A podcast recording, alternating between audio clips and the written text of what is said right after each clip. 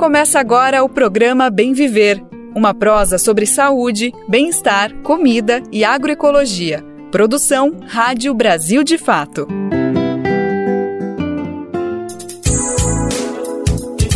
E hoje é sexta-feira, dia 21 de julho de 2023. Enfim, ela chegou a sexta-feira e com ela tá aqui a última edição dessa semana do programa Bem Viver. E que bom contar a você do outro lado aí pra gente fechar essa semana juntos e juntas. Eu sou Lucas Weber e sigo com você pela próxima uma hora para nossa prosa diária de cada dia para conversar sobre assuntos importantes, sobre o que está acontecendo no Brasil e no mundo, debater tudo isso aqui com você. Então vem comigo, vem com a gente conferir os destaques do programa de hoje. Júlia Amarelo. Brasil busca soluções para eliminar hepatites virais até 2030. O país precisa garantir prevenção, diagnóstico e tratamento. O Ministério da Saúde anunciou novas diretrizes nessa semana. Qual a situação da saúde mental no país? Vamos discutir como o tema vem sendo tratado no atual governo. Nesse mês foi anunciado um aporte de 200 milhões de reais para políticas relacionadas à área. A agricultura familiar. O governo sanciona a lei que retoma programa de aquisição de alimentos com orçamento de mais de 500 milhões de reais. Brasil de Fato, 20 anos. Apoie e lute.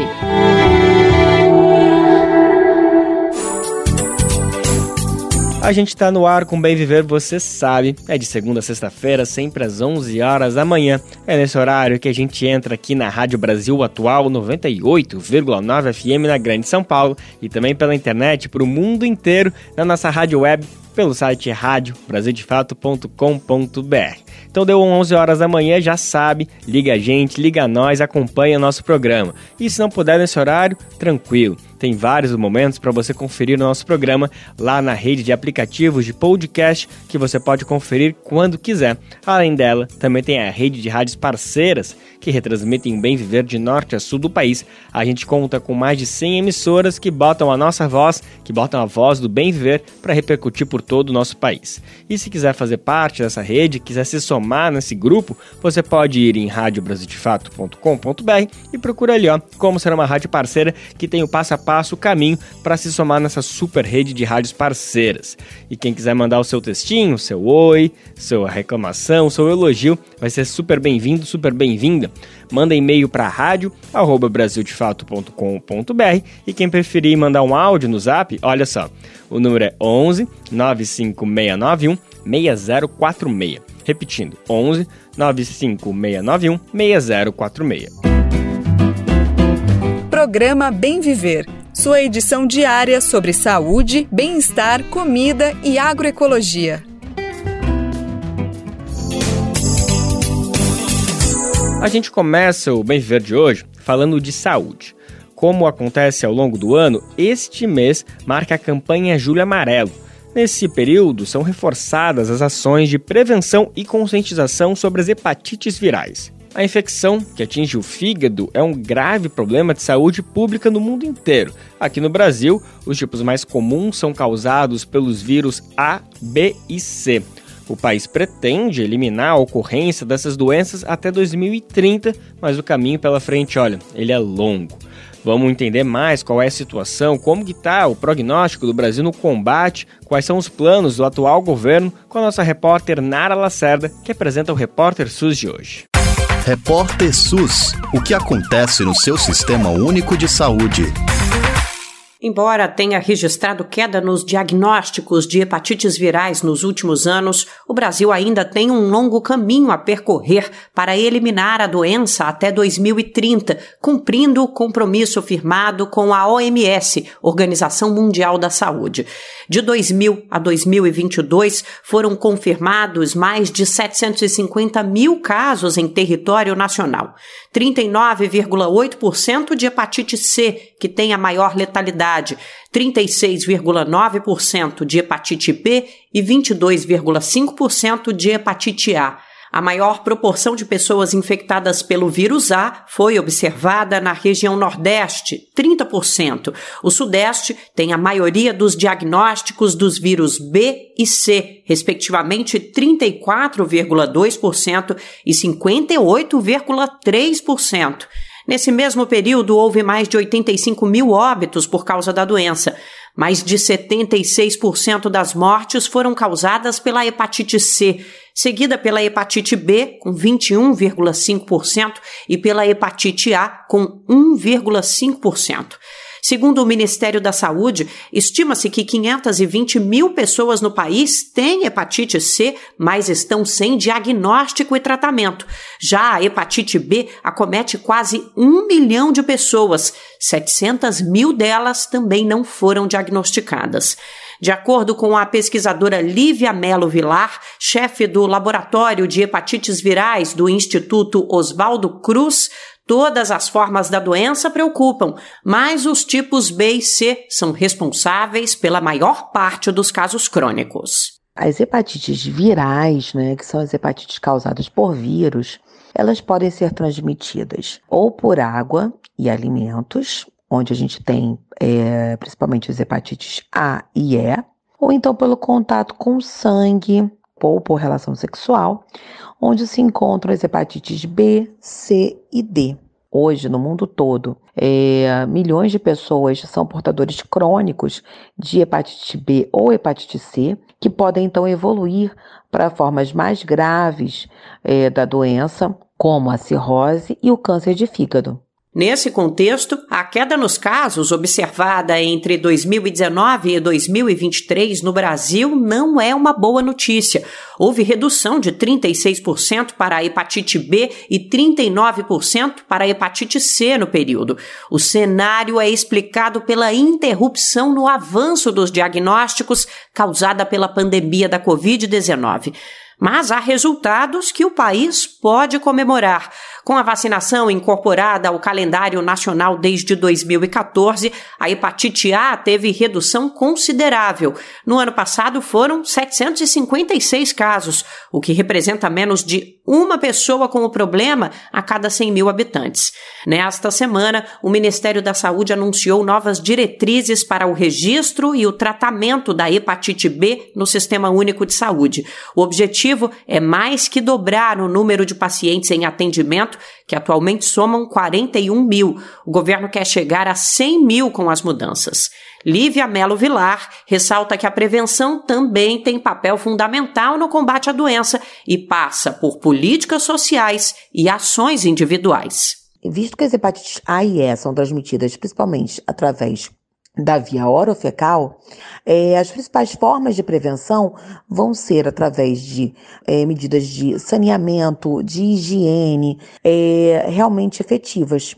Saneamento básico adequado, uma higiene é, adequada, lavagem correta das mãos antes e após o preparo de alimentos, é, evitar é, se expor a águas após chuva, a águas de rio ou praia que estejam realmente contaminados, tudo isso vai diminuir a chance de contrair né, os vírus das hepatites A e E. A pesquisadora lista também as medidas de prevenção relativas às hepatites B, C e D, transmitidas por sangue ou relação sexual. Normas de biossegurança adequadas para recebimento de sangue, para coleta do sangue, evitar né, é, o uso, compartilhamento de agulhas, é, realizar procedimentos é, invasivos como tatuagem, é, manicure, que não sejam realizados em locais realmente adequados, né, que tenham né, segurança realmente para a realização, são muito importantes. Além disso, também, é, visto principalmente em relação à hepatite B, que tem uma taxa de transmissão sexual muito grande, o uso de preservativos sexuais vai ser extremamente importante para evitar a transmissão dessa forma de hepatite.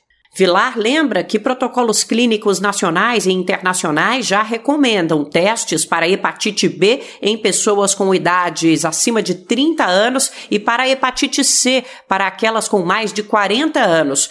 Uma forma de contornar a possível subnotificação de casos assintomáticos. Ela ressalta também que os exames para diagnósticos estão disponíveis no Sistema Único de Saúde. Hoje o teste está disponível né, nos centros de testagem anônima, junto com outros testes para HIV, para sífilis. Então, qualquer pessoa que tenha, eh, por exemplo, é, submetido, sido submetido a algum acidente biológico, né, no caso dos profissionais de saúde, é, tenha, tenha é, realizado sexo desprotegido, uh, sem né, preservativo sexual, pode ir a esses centros de testagem, independente da idade. A meta estabelecida pela OMS prevê que 90% das pessoas com hepatite sejam diagnosticadas até 2030. O acordo também estabelece garantia de atendimento para 80% desse público, redução de 90% das novas infecções e de 65% da mortalidade. De São Paulo, da Rádio Brasil de Fato, Nara Lacerda. Agora uma notícia para dar esperança. Os índices de vacinação infantil voltaram a melhorar, isso no mundo inteiro. O dado é muito importante porque a gente vê numa sequência quase desesperadora de quedas no índice geral de proteção. Números da OMS, a Organização Mundial da Saúde e também do Fundo Internacional de Emergências da UNICEF mostram em 2022 4 milhões a mais de crianças foram atendidas pelos serviços de imunização, isso em comparação com 2021, então um aumento de 4 milhões de crianças. De acordo com a pesquisa, 20,5 milhões de crianças deixaram de receber uma ou mais vacinas nos serviços de imunização de rotina em 2022, uma melhora em comparação com os 24 milhões de crianças que não foram imunizadas em 2021. Apesar disso, o número permanece maior do que os 18 milhões de crianças que ficaram de fora do esquema vacinal em 2019, antes da pandemia. Se olhar apenas para a situação das Américas, todas as vacinas que protegem contra doenças como a poliomielite, o papilonavírus humano, o rotavírus, melhoraram a cobertura, com exceção da primeira dose da vacina contra o sarampo. Ela caiu de 85% em 2021 para 84% em 2022. Ou seja, temos uma notícia boa, uma notícia de recuperação que dá esperança, mais longe do que precisa ser alcançado. Segundo a OMS, uma em cada 10 crianças da região está desprotegida contra uma série de doenças perigosas. O Brasil tem mudanças na lei de prioridade de atendimento. Agora, pessoas com transtornos do aspecto autista com mobilidade reduzida e doadores de sangue passam a compor o grupo preferencial. Com a nova norma, esses grupos poderão ser atendidos primeiro em aeroportos, bancos, cinemas, hospitais e demais serviços prestadores ao serviço público. Quem traz mais detalhes para a gente é o repórter Renato Ribeiro, da Rádio Nacional. Pessoas autistas ou com mobilidade reduzida e doadores de sangue passam a ter prioridade de atendimento. A lei foi publicada no Diário Oficial da União desta quinta-feira e incluiu o grupo na lista das pessoas que já tinham direito à prioridade. A preferência no atendimento ficou assim: primeiro, pessoas com deficiência, autistas, idosos a partir dos 60 anos, gestantes, lactantes, pessoas com crianças de colo, obesos, pessoas com mobilidade reduzida e, por último, os doadores de sangue. No caso, os doadores deverão apresentar comprovante de doação com validade de 120 dias. Um outro ponto importante trazido pela lei é o que garante a pessoas autistas ou com mobilidade reduzida a reserva de assentos no transporte público. A presidente da Associação dos Amigos dos Autistas do Distrito Federal, Gisele Montenegro, vê como positiva a inclusão. Então, o autista agora entra nessa fila. Isso para a gente é importante, porque muitas vezes as mães estão com os meninos no ônibus, em qualquer outro lugar, e muitas vezes tem que entrar numa fila normal ou não ter acesso a um assento. Então, essa lei vem sim para ajudar a toda a sociedade brasileira. Para Gisele Montenegro, a conscientização da sociedade também é importante. Eu sou mãe de um, um homem com autismo de nível de suporte três não verbal, muitas vezes quando eu chego em algum local, como o autismo não tem cara, as pessoas olham e falam assim, não, é visível que ele tem alguma dificuldade, mas não identificam de primeiro que ele é um autista. Isso vai nos facilitar dizendo assim, ó, aqui tem um autista e ele tem prioridade em sentar nesse local ou estar nessa fila prioritariamente. O atendimento prioritário pode ser feito em locais devidamente identificados, como postos, caixas, guichês ou atendentes específicos. Caso não haja local específico, o atendimento ao grupo prioritário deve ser feito imediatamente após a conclusão daquele que estiver em andamento, sempre antes de outras pessoas. Da Rádio Nacional, em Brasília, Renato Ribeiro. Agora o Bem Viver conversa com o professor Luiz Toffoli. Ele atua dentro da Unicamp como professor de psiquiatria e o assunto que a gente vai tratar agora é saúde mental. A gente vai entender quais são os rumos desses seis primeiros meses de governo, o que, que já é possível fazer um diagnóstico e principalmente qual é o poder que ele vai ter de reversão de tudo que aconteceu nos últimos anos, tanto no governo Michel Temer como no governo Bolsonaro, fez severos cortes e redirecionamentos sobre o combate, sobre a atuação, na verdade, na saúde mental. Então, antes de tudo, eu quero te cumprimentar, professor, agradecer a tua disponibilidade. Vai ser um prazer falar contigo sobre um assunto tão denso e tão urgente que é saúde mental no Brasil. Olá, Lucas, obrigado por me escutar um abraço a você e a todos que estão assistindo a gente. Muito bom. Professor, eu acho que para começar a nossa conversa, antes de falar do que, que está acontecendo, do que, que já aconteceu nesses seis primeiros meses de governo, acho que ia ser bacana fazer um pequeno apanhado de qual que foi a situação, qual que é a situação que o governo Lula assumiu dentro da área da saúde mental, dentro de, seja do SUS, ou enfim, de tudo que compreende a saúde mental. A gente sabe que tanto dentro do governo Michel Temer, como o governo Bolsonaro, houve uma, um severo redirecionamento, para não falar de cortes de questões financeiras, mas teve um reposicionamento de como chegar à saúde mental, o desmonte de áreas que estavam sendo bem estruturadas para um investimento em outros setores. A gente vai dar nome aos bois daqui a pouquinho, mas eu acho bacana, acho que o senhor só explicar um pouquinho qual era a situação, como que estava a saúde mental quando o governo Lula assumiu isso em janeiro de 2023. É importante a gente fazer uma, um apanhado histórico que vem desde o do governo Fernando Henrique, passa pelo primeiro e segundo governo Lula, primeiro e segundo governo Dilma, que segue uma lógica, uma política de Estado, que pode ser resumida pelo, pela ideia da luta antimanicomial, né, uma política que procura trabalhar a saúde mental voltada para a autonomia das pessoas portadoras de transtornos mentais. E que, curiosamente, né, passa do governo PSDB para o governo do PT de uma forma bastante é, fluida, né? não houve uma solução de descontinuidade nesse campo. Né?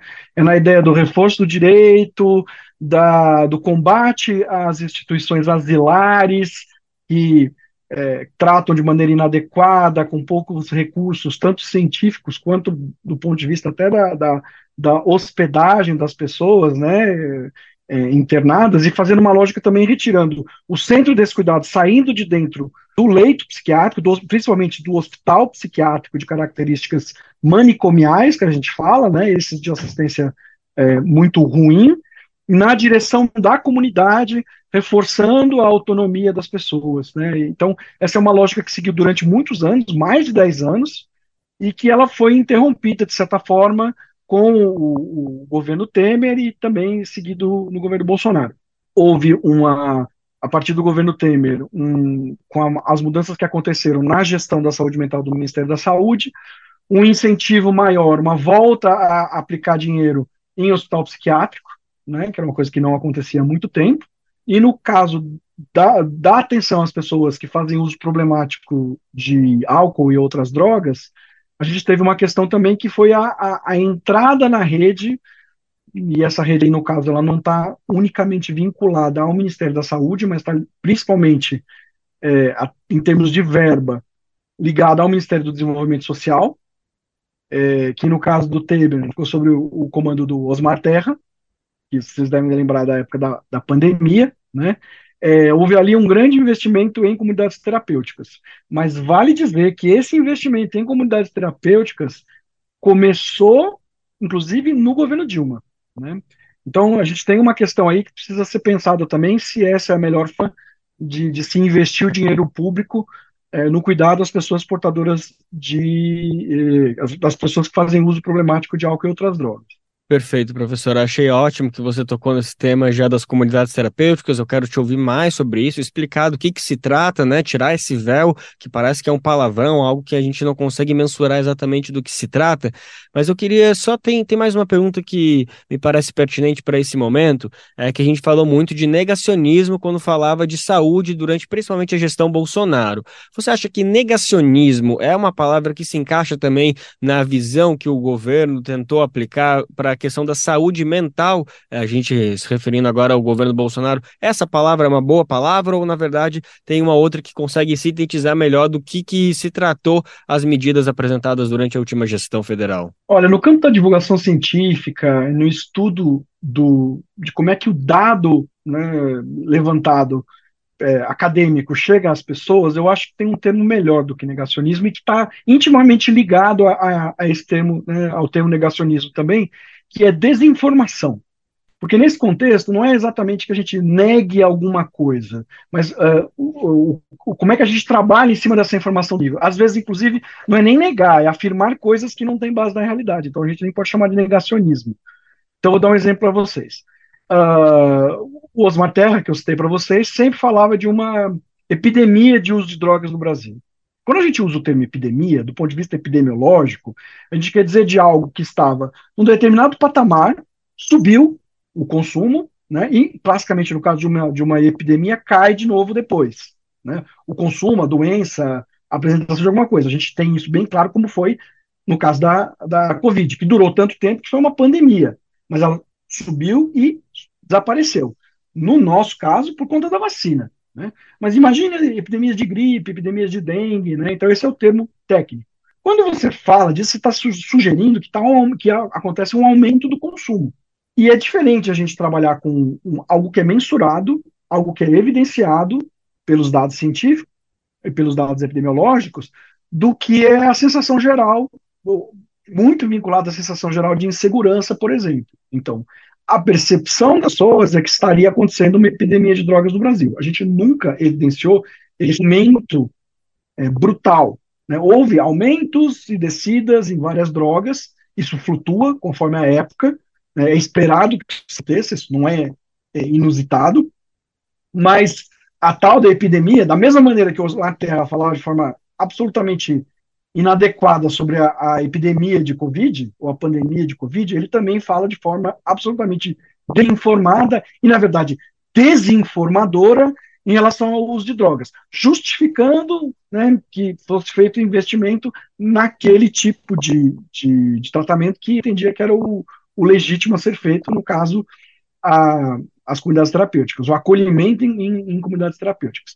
Que há até uma dúvida né, se a gente pode chamar de atendimento em saúde, porque elas não vinculadas ao Ministério da Saúde, né, ou às instituições de saúde, na imensa maioria das vezes, né, a saúde pública. Então, uh, nesse campo, principalmente no campo das drogas. O campo das pessoas com diagnósticos mentais graves, que não envolve diretamente as drogas, o que aconteceu nesse tempo foi mais uma espécie de limbo né? um desinvestimento, uma falta de cuidado, ou mesmo um congelamento no investimento dos serviços e das redes vinculadas a cuidar dessas pessoas, né? os principais serviços são os centros de atenção psicossocial, os CAPs, mas acho que é importante a gente frisar que tanto no caso de uso de álcool e drogas, quanto no caso do que a gente chama de transtornos mentais severos e persistentes, eu vou aqui chamar de transtornos mentais graves, só para simplificar. Então, tanto no, canto, no, no campo do uso de drogas problemático, quanto nos transtornos mentais graves, é, você precisa de rede. Então, a, a, a, a questão não é assim, ah, que serviço que é melhor para cuidar. A resposta sempre depende. Depende de quem, aonde e em que contexto do, do, seu ciclo de vida e do ciclo do seu sofrimento, né, do seu adoecimento mental, a pessoa está passando. Então a gente precisa de uma rede plural que dê conta dos vários pontos isso tanto no campo das drogas quanto no ponto dos transtornos mentais severos.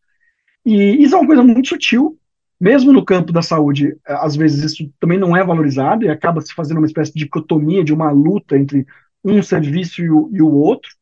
E é óbvio que há serviços que são problemáticos e precisam ser combatidos.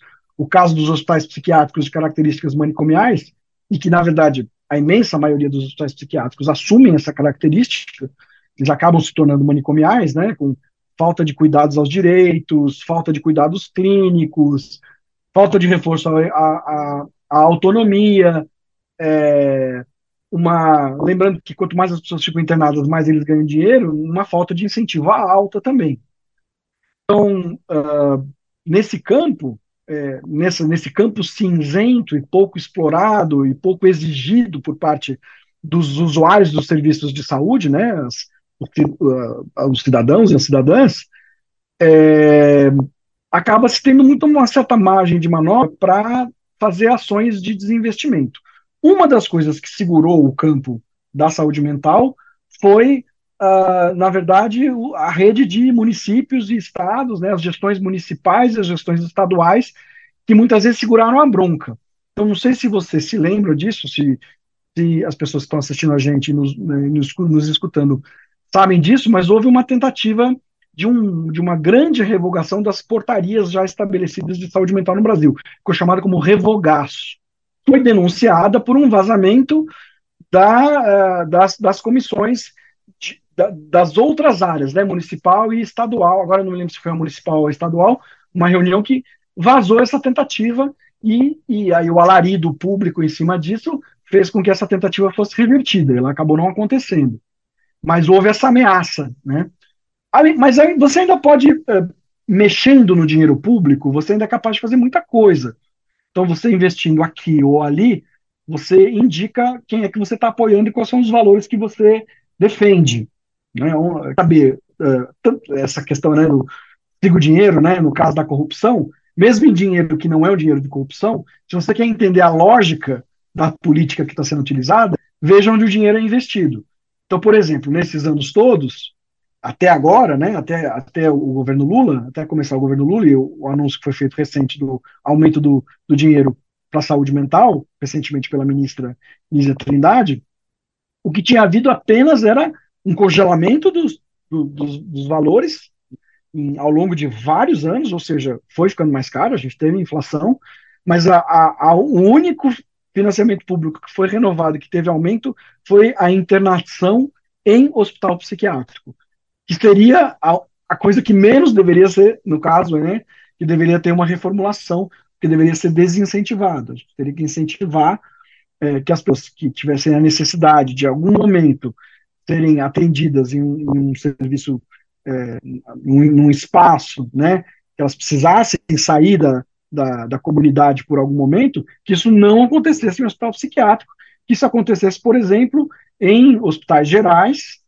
ou em centros de atenção psicossocial do tipo 3.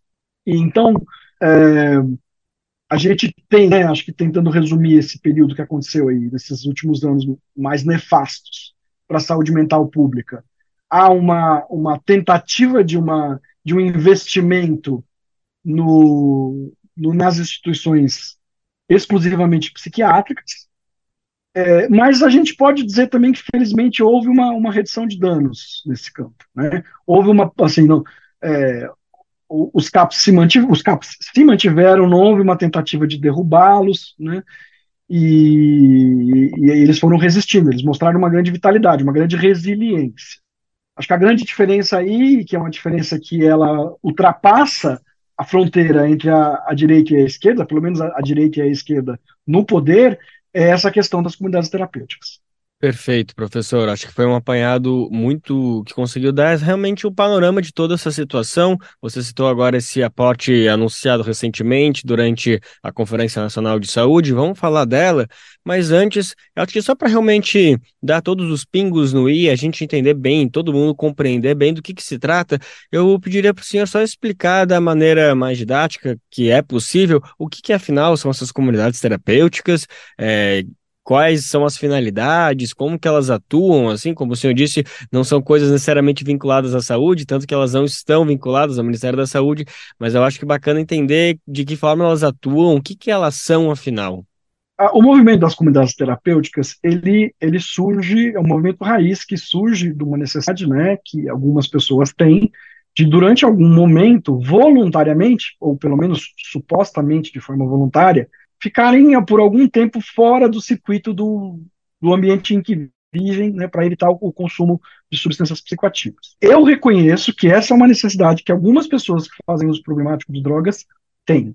Então, diante dessa necessidade, esse movimento, né, baseado no princípio da abstinência, então eles, eles entendem que uh, a única forma de você cuidar do uso problemático de drogas é abster-se completamente do uso de drogas. Embora isso para algumas pessoas funcione, e isso é o que algumas pessoas desejam, para outras, e em outros contextos, não é bem o caso, né? Que aí a gente trabalha com uma outra lógica, que é a lógica da redução de danos, que é a ideia de que, uma vez que a pessoa não consiga parar de fazer o uso, como eu posso fazer para salvaguardar a vida e os direitos dessa pessoa, mesmo que ela use droga. E aí são contextos diferentes onde isso vai acontecer. É, e a gente vale lembrar também que se alguém entra num, num, espaço de abstinência, também é redução de danos de alguma forma. Só que aí a, a, a, as comunidades terapêuticas estão com a ideia de que unicamente a abstinência é, possível como solução. Né? Não aceitam outra solução possível. E elas têm essa lógica muito ligada aí ao, ao, movimento do, dos alcoólicos anônimos, dos narcóticos anônimos. E então importa esse modelo dentro de uma lógica, né? E também centrado na ideia de cuidar pares, né? Ou seja, pessoas que já passaram por essa situação cuidam de outras pessoas que estão passando por essa situação e aí num outro ponto, que é em um lugar isolado.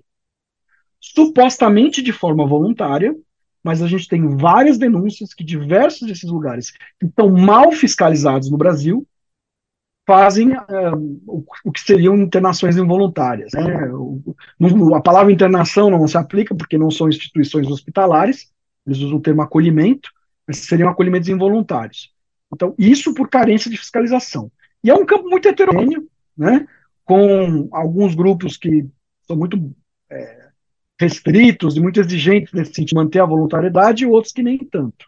Mas um problema também que acontece é que esses que são mais responsáveis acabam legitimando esse grupo que também é irresponsável. E aí isso fica num, num, numa mistureba que, num contexto de fiscalização inadequada, acaba dando vazão a muitas denúncias a gente viu isso, vê isso com frequência. E então, essa é uma questão que a gente precisa enfrentar. Não basta só ter aumento de dinheiro na saúde, a gente precisa ter que a lógica do cuidado, especificamente no caso das drogas, seja vinculado e seja articulada. Lembra que eu falei de rede? Rede é muito importante. A gente só vai cuidar desse problema se a gente tiver uma rede articulada. E a gente teve um problema no Brasil que foi a introdução de serviços públicos que poderiam fazer esse papel de cuidado em, em voluntário em determinados espaços, onde a pessoa pudesse ter um respiro, é, esse investimento só veio acontecer muito depois em que as comunidades terapêuticas já estavam estabelecidas e já eram um poder político-religioso. Então a gente tem que lidar com esse. Né, essa, essa, essa caixinha já está aberta. Colocar o gênio de volta para dentro da, da garrafa é muito mais complexo do que ter evitado que isso tivesse acontecido através de políticas públicas adequadas. Então, é importante que a gente entenda que a lógica da, da chamada reforma psiquiátrica, da chamada luta antimanicomial, ela precisa fazer um, uma autocrítica de determinados momentos e avançar. Nesse momento, qual é o meu grande medo em relação às políticas? É que a gente seja, é, no sentido de políticas, reacionário no sentido de que a gente volte a políticas que exatamente estavam acontecendo há 20 anos atrás, quando a gente precisa avançar ou seja, tem muita coisa pela frente. A gente está comemorando esse aporte de 200 milhões de reais aí anunciados agora recentemente, mas ainda é pouco comparado a tudo que tem pela frente, como o senhor bem descreveu. Não se trata apenas de retomar aquilo que já foi feito. É preciso avançar. Tem bastante coisa para olhar e eu conto com o senhor, professor, para a gente seguir nesse debate aqui em outras ocasiões. Por hoje está ótimo. Queria te agradecer mais uma vez a disponibilidade. Foi muito bom ter conseguido entender esse amparo, entender qual é a situação e ter melhores ferramentas para olhar para frente o que, que, esperar desses próximos meses. Professor, então obrigado mais uma vez pela sua disponibilidade, viu? Eu que agradeço, Lucas. Nós acabamos de conversar com o professor Luiz Fernando Toffoli, ele é professor de psiquiatria na Unicamp. A gente conversou sobre a atual situação da saúde mental no Brasil, comemorando o aporte de 200 milhões de reais anunciados recentemente, mas também entendendo se eles são suficientes para todos os desafios que o Brasil tem pela frente na área. Programa Bem Viver Com certeza você está acompanhando, está rolando a Copa do Mundo de Futebol das Mulheres. E a gente está naquela ansiedade para ver as nossas jogadoras em campo. Tá chegando a hora. É segunda-feira agora, às 8 horas da manhã, contra o Panamá, a nossa super estreia. A torcida tá otimista, pelo menos aqui, aqui no Bem Viver, aqui no Brasil de fato, está todo mundo muito esperançoso, com muita esperança que vai trazer bons resultados essa edição da Copa do Mundo. Até porque as atletas experimentaram nessa edição uma estrutura inédita inédita, com ampliação do quadro técnico e profissionais estratégicos para o desempenho da equipe. Esse feito acende um alerta para a manutenção né, desses investimentos a longo prazo. Para a professora e pesquisadora Silvana Goldner, que estuda as mulheres nos esportes, o futebol feminino não pode ser pensado apenas pela lógica de clubes e da seleção. Ela reconhece que tanto a FIFA quanto a CBF evoluíram bastante no quesito de reconhecimento do futebol feminino, mas que ainda falta muito para chegar no patamar ideal de investimento. Vamos conferir a análise completa dela? Ela conversou com a jornalista Luana Ibelli no programa Central do Brasil. Então vamos lá falar desse assunto tão bacana, né? Para essa Copa temos uma estrutura inédita, a maior da história. Isso é resultado de muita resistência e luta, né? Qual que é a importância dessa conquista? Então, eu tenho dito constantemente que a importância é da própria, das próprias mulheres, né? Que fizeram com que o futebol chegasse no patamar que hoje se encontra. Então, se a gente pensar que essa é a nona edição do, de uma Copa do Mundo, pensar que em 1991, quando foi a primeira, que era outra história, outra visibilidade, outra estrutura, outra capacidade física vista em campo, outra uh, processo técnico. Então, no decorrer da história dessa modalidade, é importante ver como a Copa gradativamente vai ampliando os espaços. A gente está vendo dessa vez a primeira é, edição que a gente tem 32 equipes participantes. Isso é muito significativo. Número bastante imenso. E a expectativa é de um público, né, de adesão à, à transmissão dos jogos, ainda que sejam no Brasil horários é, bastante complicados, mas uma adesão bastante grande, como a gente não viu ainda na história da modalidade. Agora, mesmo a gente vivendo essa ascensão, ainda tem muito a ser feito, né, Silvano? O que, que você destacaria como conquistas ainda necessárias para o nosso futebol feminino ir mais longe? Ah, eu não tenho dúvidas, né? A gente não pode pensar o futebol feminino só a partir da lógica dos clubes e da seleção. Quer dizer, o futebol é uma gama de mulheres que participam do futebol que não tem estrutura, chance, oportunidade nem visibilidade. Então acho que a gente está na ponta de um iceberg. Eu diria que 2015 para cá, da Copa do Canadá para cá, gradativamente essa visibilidade tem aumentado. A CBF tem dado mais estrutura, as próprias confederações é, regionais, a própria FIFA, que em 2016 estabelece o futebol de mulheres como um pilar estratégico de desenvolvimento.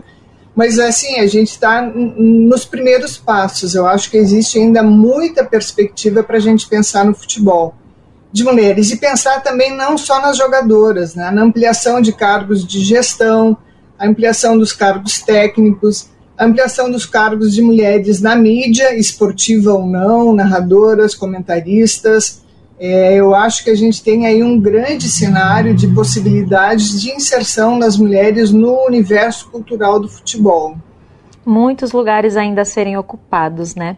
Agora, na última Copa, com a eliminação do Brasil para a França, né, que doeu muito para quem acompanhou, a Marta fez aquele discurso super emocionado, pedindo mais valorização, mais apoio de torcedores e também fazendo um apelo às jogadoras mais novas sobre a importância de seguir adiante. Afinal, as pioneiras não vão jogar para sempre, né? Temos novas jogadoras com condições de chegar no mesmo lugar da Marta, da Formiga, da Cristiane. O que, que a gente precisa fazer para continuar criando, né, essas craques craques que vão levar o nosso futebol para frente? É, eu acho exatamente. A gente vive um período de transição. É, como o Brasil por muito tempo não investiu nas categorias de base, o que a gente está vendo hoje é uma renovação da seleção com ainda jogadoras que são uma jogadoras de uma, de uma geração anterior. Então, o que, que a gente precisa, do meu ponto de vista, é exatamente isso: investimento em políticas a curto, médio e longo prazo de fomento das estruturas de base, campeonatos de base, os clubes investirem nas categorias de base para que a gente possa formar é, futuras jogadoras. Então, se a gente tem hoje as grandes referências, do meu ponto de vista, ainda Marta, Formiga e Cristiane, a gente tem uma geração que está iniciando. E essa Copa, eu acho que é a primeira edição da Copa do Mundo que a gente está vendo de uma forma muito clara essa nova geração de jogadoras, pode ver que muitas delas jogam fora do país, né, porque ainda não existe aqui isso que eu estava falando para vocês, a questão da base, mas é um processo de renovação que se inicia e que eu acho que é a grande estratégia para que a modalidade é, tenha sucesso, como a gente vê em países como França, como Austrália, como Estados Unidos, que é a formação de base. As meninas já nascem jogando futebol, né? Eu acho que isso é muito importante para que a gente pense num futuro é, bastante promissor para o futebol de mulheres no Brasil, porque talento a gente tem. Agora precisa estrutura para que ele se consolide como uma modalidade esportiva. Agora eu quero falar das chances do Brasil, né? Você está otimista que a gente pode ter bons resultados nessa Copa, comparando aí com as outras seleções que também estão no páreo? Eu estou otimista. Acho que nós temos um time que melhorou muito nos últimos jogos, sobretudo nos últimos três jogos que o Brasil fez. Eu acho que mudou bastante o sistema de jogo. Acho que está mais compacto, está mais decisivo e elas estão com muita garra. A Pia está apostando muito nesse, né, a técnica está apostando muito nesse campeonato. Eu acho que a gente consegue chegar nas quatro melhores seleções, que eu acho que é onde a gente precisa chegar. Né? Então vejo, e futebol é surpreendente. Vejo o jogo hoje da Noruega com a Nova Zelândia, que foi absolutamente surpreendente. Então vamos apostar na nossa garra e no trabalho que tem sido feito para que a gente chegue próximo, se não ao título, mas muito próximo, recoloque o Brasil entre as quatro melhores seleções. E a gente aqui vai continuar acompanhando, torcendo muito pelas mulheres, né, e que elas consigam bons resultados, independente do resultado, a gente continua apoiando, porque é isso que a gente precisa para esse futebol crescer cada vez mais. Silvana, muito obrigada pela sua participação e até uma próxima oportunidade. Obrigada. Então vamos torcer pelas mulheres do Brasil. Nós conversamos com a professora Silvana Goelner, que pesquisa mulheres no esporte. Vamos aproveitar para dar uma dica cultural para quem estiver em São Paulo. Tá rolando uma exposição muito bacana lá no Museu do Futebol sobre o desenvolvimento do futebol feminino desde 1988. Neste ano foi realizado o Mundial Experimental, a mostra passa pelas conquistas da modalidade e das profissionais ao longo dos mundiais, com uma série de imagens, dados e histórias até hoje poucas conhecidas pelo público. A exposição fica em cartaz até o dia 27 de agosto, então tem pouco mais de um mês para aproveitar essa oportunidade. Os ingressos custam 20 reais a inteira, 10 reais a meia e crianças de até 7 anos não pagam. O Museu do Futebol fica localizado na Praça Charles Miller, no Pacaembu, na capital paulista, região central da cidade. Programa Bem Viver. Olha só, no mês que vem, comunidades amazônicas, pesquisadores e movimentos populares se reúnem no Pará para discutir questões relacionadas à região e a participação é aberta ao público. Quem quiser participar precisa se inscrever com antecedência. Quem vai explicar como fazer isso é o nosso repórter Douglas Matos. Estão abertas as inscrições para os Diálogos Amazônicos, um conjunto de atividades organizadas pela sociedade civil e que fará parte da programação da Cúpula da Amazônia, evento que vai reunir líderes políticos dos países da região em Belém, no Pará. Os diálogos ocorrem entre os dias 4 e 6 de agosto no hangar do Centro de Convenções, na capital paraense. A participação nos diálogos é livre e gratuita. Para se inscrever e garantir credenciamento, o interessado deve acessar o site do evento e fazer o login com a conta gov.br. Quem ainda não tem essa conta no sistema pode criar na hora. Após o login, será possível escolher quais os dias de atividades deseja participar. Além disso, será necessário informar o nome completo e dados de contato. As entidades interessadas em realizar atividades auto-organizadas durante os diálogos amazônicos também podem reservar salas para isso por meio do mesmo sistema. O objetivo do evento é reunir representantes de entidades, movimentos populares, universidades, centros de pesquisa e agências governamentais brasileiras e dos países vizinhos para formular novas estratégias para a região. Os resultados dos diálogos serão apresentados aos líderes políticos. O encontro entre os presidentes dos países amazônicos vai ocorrer entre os dias 8 e 9 de agosto, também em Belém, no Pará. Um dos objetivos é articular propostas para o desenvolvimento sustentável. De São Paulo, da Rádio Brasil de Fato, com reportagem de Felipe Mendes. Locução: Douglas Matos. Agora a gente tem uma ótima notícia. O PAA voltou. O Programa de Aquisição de Alimentos está oficialmente de volta. A lei foi sancionada ontem pelo presidente Lula. Entre os destaques do novo programa estão a correção dos valores das compras e a priorização de determinados grupos na seleção de produtores. Mulheres, povos indígenas e quilombolas estão entre as prioridades. Outra novidade do PA é a criação do Programa Nacional de Cozinhas Solidárias. Vamos saber mais sobre essas iniciativas? A reportagem é de Rafael Tatemoto. O presidente Luiz Inácio Lula da Silva sancionou nesta quinta-feira a lei aprovada pelo Congresso que reorganiza o Programa de Aquisição de Alimentos, o PAA. O texto aprovado pelo Congresso Nacional converteu em lei uma medida provisória do governo. A aprovação final ocorreu pelo Senado em 12 de julho. A cerimônia de sanção presidencial contou com a participação dos ministros Alexandre Padilha, das Relações Institucionais, Simone Tebet, do Planejamento, Paulo Teixeira, do Desenvolvimento Agrário, e Wellington Dias, do Desenvolvimento Social. Logo no começo do discurso, Lula fez questão de rebater críticas de parte da imprensa que apontou para o aumento de gastos do governo com o novo programa. Eu acho que dinheiro gasto sabe? É aquele que você coloca e que você não tem retorno. Nem salário a gente pode dizer que é gasto, porque você está investindo na qualidade dos seus funcionários. Eu estou dizendo isso para alertar os companheiros da empresa que estão aqui, que é para dizer amanhã o, o governo está investindo na qualidade da alimentação do povo brasileiro. O presidente tem repetido diversas vezes que o país deve considerar as verbas aplicadas em políticas sociais como investimentos e não gastos, e ainda comparou o combate à fome com os gastos militares globais no último ano, que ultrapassaram a marca de 2 trilhões de dólares. Lula também ressaltou outro aspecto que ele considera um dos principais destaques do novo PAA, a criação do programa de cozinhas solidárias, que o presidente também chamou de cozinha popular.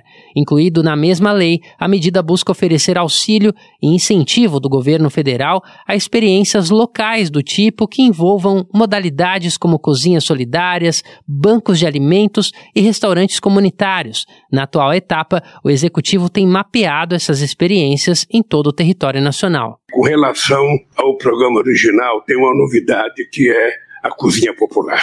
A cozinha popular entrou aqui e ela terá que ser transformada em políticas públicas, porque terá que ter afinidade com alguma instituição para poder receber ajuda financeira, financiamento material. Essa é uma boa novidade. É importante lembrar que a cozinha popular ganhou força durante a Covid. Muitas entidades resolveram ajudar o povo que estava sofrendo com a cozinha popular.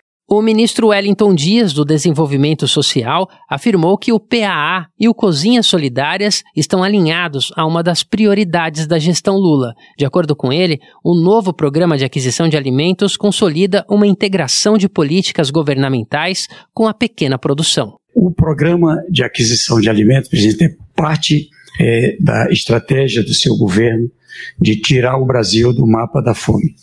É parte da estratégia também de reduzir é, a pobreza, reduzir a extrema pobreza e também ele é parte da estratégia da segurança alimentar e nutricional, priorizando alimentos saudáveis.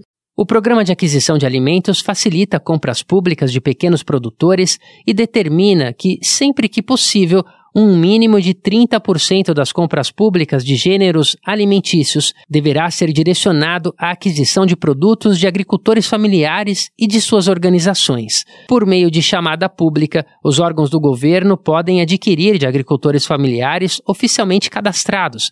Essas compras são feitas a preços compatíveis com as de mercado, o que permite um maior planejamento por parte dos produtores e das produtoras. Além disso, estabelece uma série de prioridades na seleção dos produtores, famílias inscritas no CAD Único, o Cadastro Único, e em seguida povos indígenas, quilombolas, assentados da reforma agrária, pescadores, negros, mulheres, juventude rural, idosos, pessoas com deficiência e famílias que tenham pessoas com deficiência como dependentes da Rádio Brasil de Fato, com reportagem de Rafael Tatemoto, em Brasília. Locução: Douglas Matos.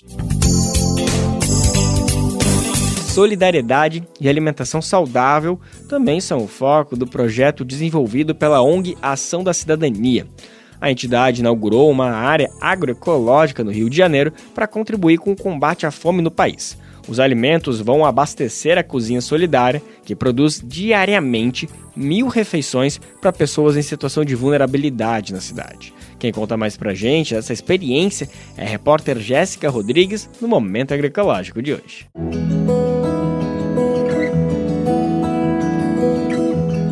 Momento Agroecológico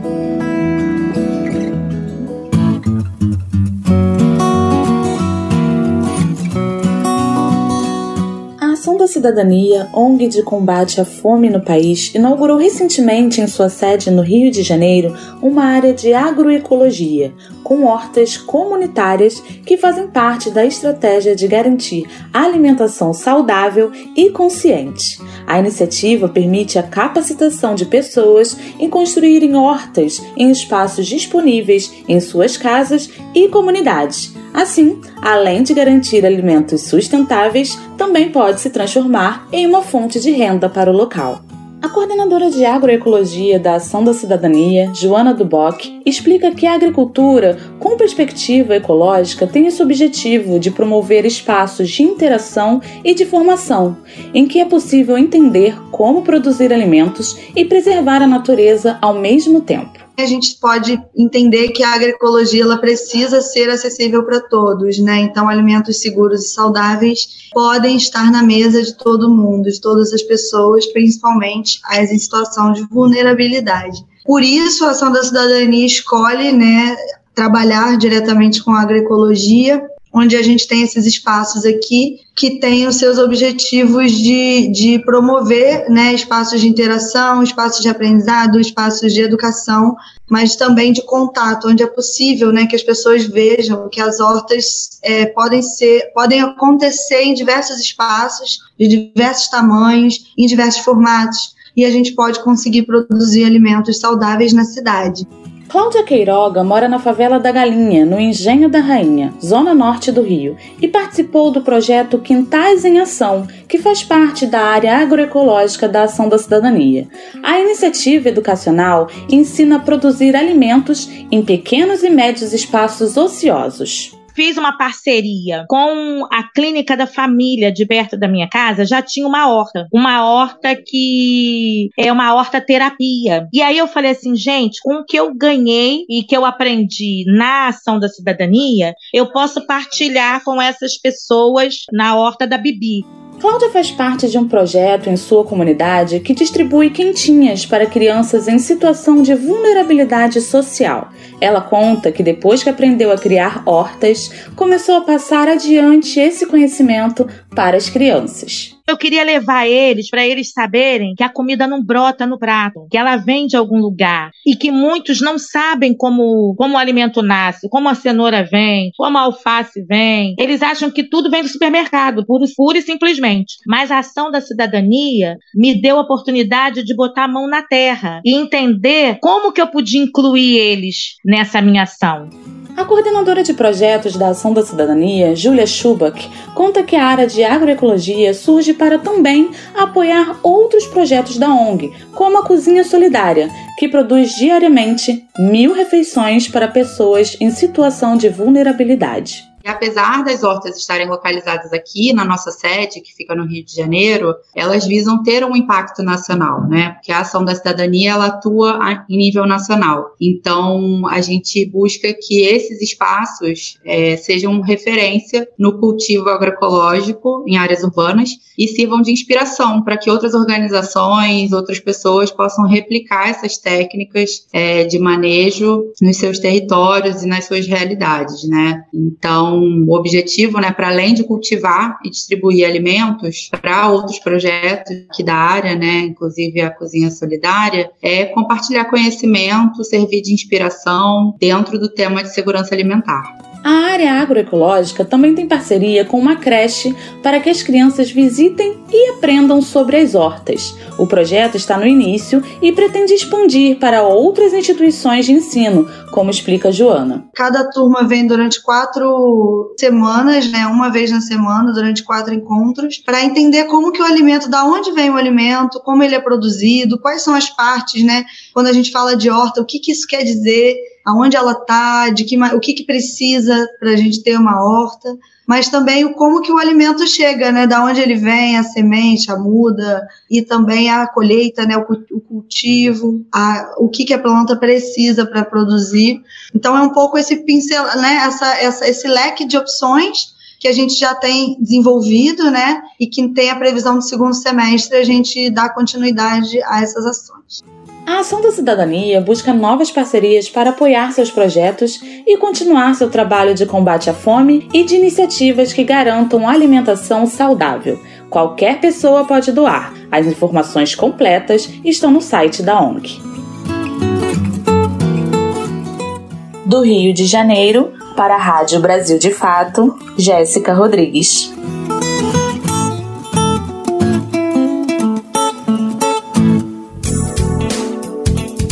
Ai, sexta-feira, dá aquela tristeza porque amanhã não tem bem viver, né? Dá até um vazio, né?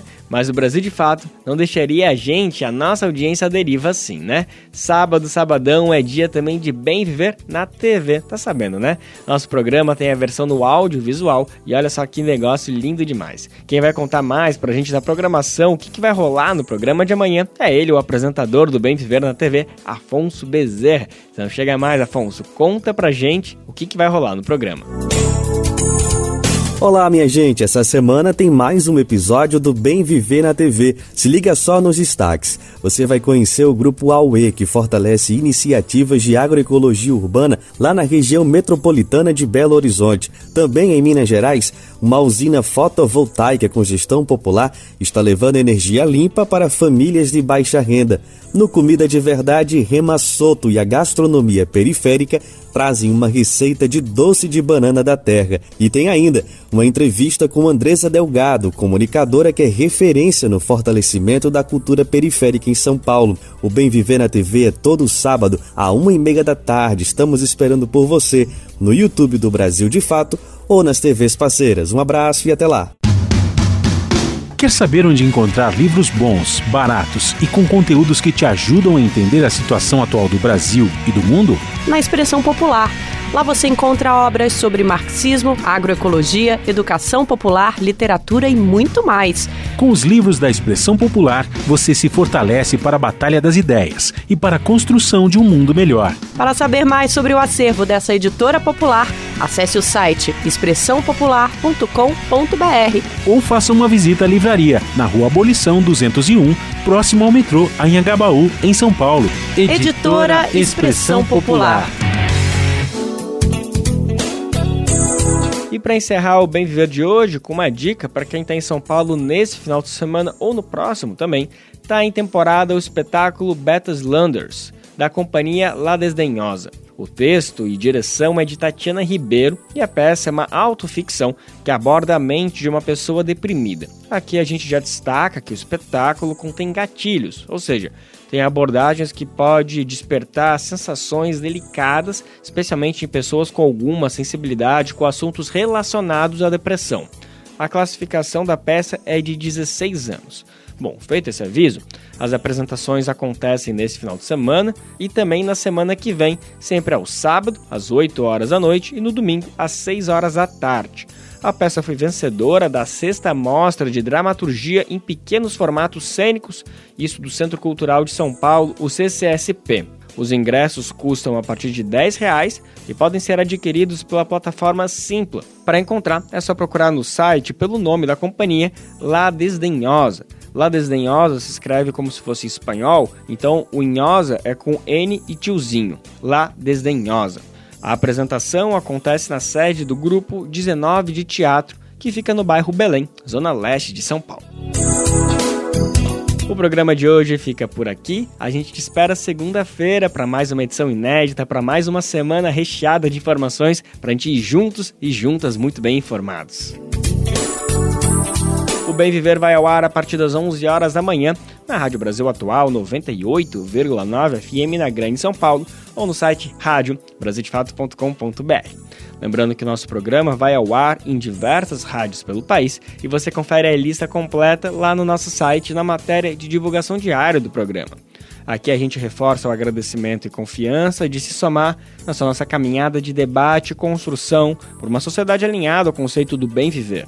Muito obrigado por estarem com a gente. Vamos nessa, que tem muito pela frente. Ah, o Bem Ver também fica disponível como podcast no Spotify, Deezer, iTunes e Google Podcast.